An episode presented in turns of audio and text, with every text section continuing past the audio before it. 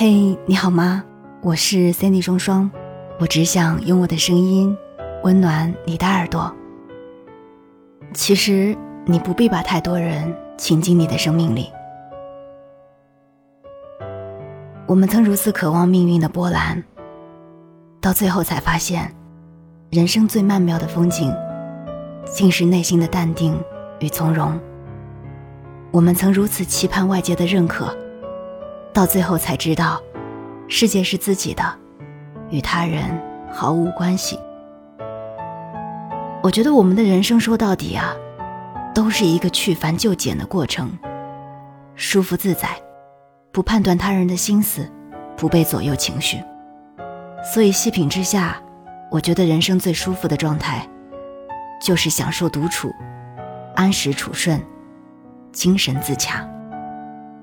在周国平的散文集中有这么一句话：“人生最好的境界是丰富的安静。”曾经听过一个小故事，一个是砍柴人，另一个人是放羊的。他们有一次遇见了，闲聊了一整天。结果牧羊人的羊吃饱了，砍柴人的柴呢，却分毫未动。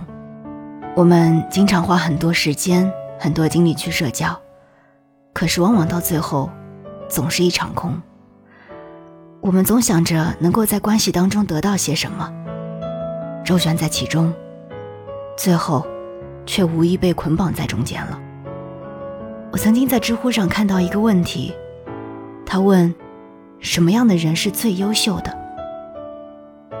有一个高赞这样回答：喜欢独处的人更优秀，因为他们可以在独处的时候。集中精力思考自己想要什么，从而更好的规划自己的人生。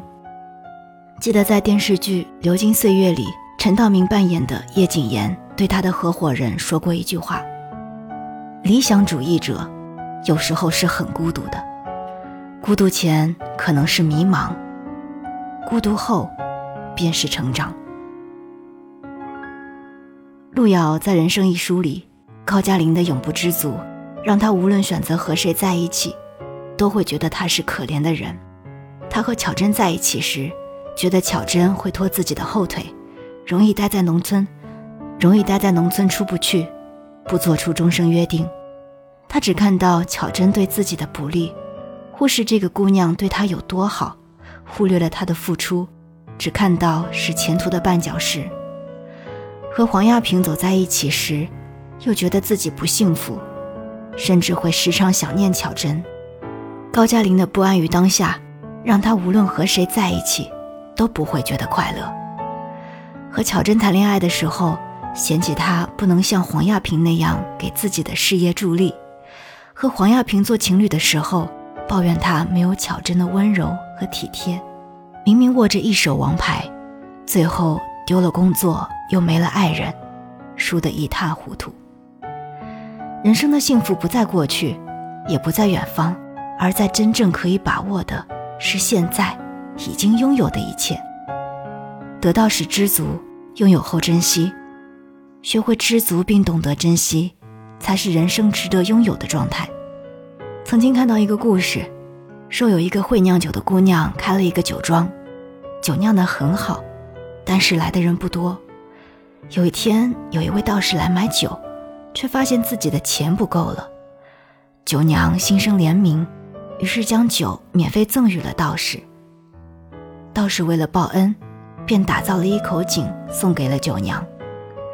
那口井每天都能涌出美酒，九娘的钱财也是源源不断。过了段时间，九娘又和道士抱怨，现在酒不用自己酿了，但是缺少了喂猪的酒槽。道士听完后不语，转身离去。从此，酒井再也没有冒过美酒来。习惯用外界的事物来填满内心，是永远得不到满足的。太过于执着的人，得到的只有痛苦和抱怨。《肖申克的救赎》里的安迪，不管是被冤枉进监狱，还是在监狱里被不公平对待，他都没有选择怨天尤人。而是试着用积极的视角去看待这件事儿。尽可能的让每一天度过的乐观、充实、有意义。人生的自洽，犹如一根定海神针，无论外在有多么波涛汹涌，总能在内在的宇宙中找到秩序和安定。不纠结，不拧巴，有着自己的节奏，才是最洒脱的人生。听过董宇辉说的一句话，我特别喜欢，想要分享给你。你不必把太多人请进生命里，若他们走进不了你的内心。就只会把你的生命搅扰的拥挤不堪。人生就是在删繁从简的过程，不急于外界的变化，调整自己。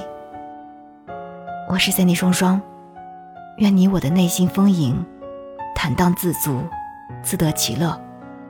希望你能够找到你自己人生最好的状态。感谢您的聆听，我们下期再见。